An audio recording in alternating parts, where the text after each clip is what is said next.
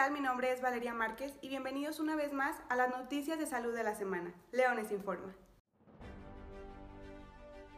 Un equipo de investigación global ha logrado transformar el agua salubre y agua de mar en agua potable, limpia y segura en tan solo 30 minutos.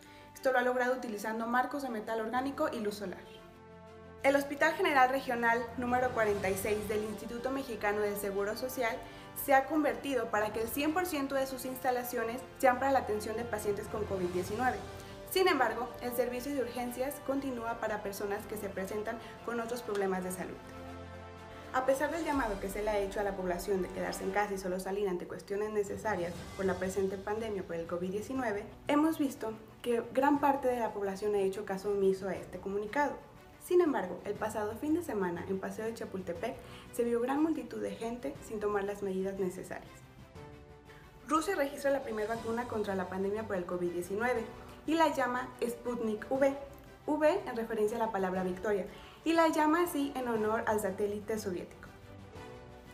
El titular de la Secretaría de Relaciones Exteriores, Marcelo Ebrard, afirma que México ya no seguirá importando ventiladores, esto luego de anunciar que el ventilador realizado por el Instituto Nacional de Nutrición y Ciencias Médicas Salvador Subirán fue aceptado por la Comisión Federal para la Protección contra el Riesgo Sanitario, COFEPRIS. De la misma manera, Marcelo Ebrard nos informa que la producción de vacunas contra el COVID-19 por AstraZeneca en México y Argentina es de las más avanzadas del mundo y que se espera producir alrededor de 150 a 250 millones de dosis.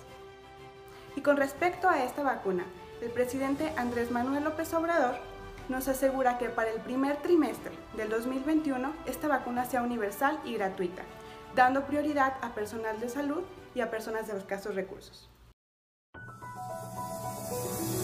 Mi nombre es Valeria Márquez y estas fueron las noticias de la semana. Recuerda seguirte cuidando porque si te cuidas tú, nos cuidamos todos.